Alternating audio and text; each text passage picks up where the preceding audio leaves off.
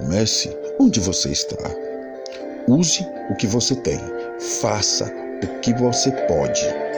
Não julgue os dias pela colheita, mas pelas sementes que você plantou.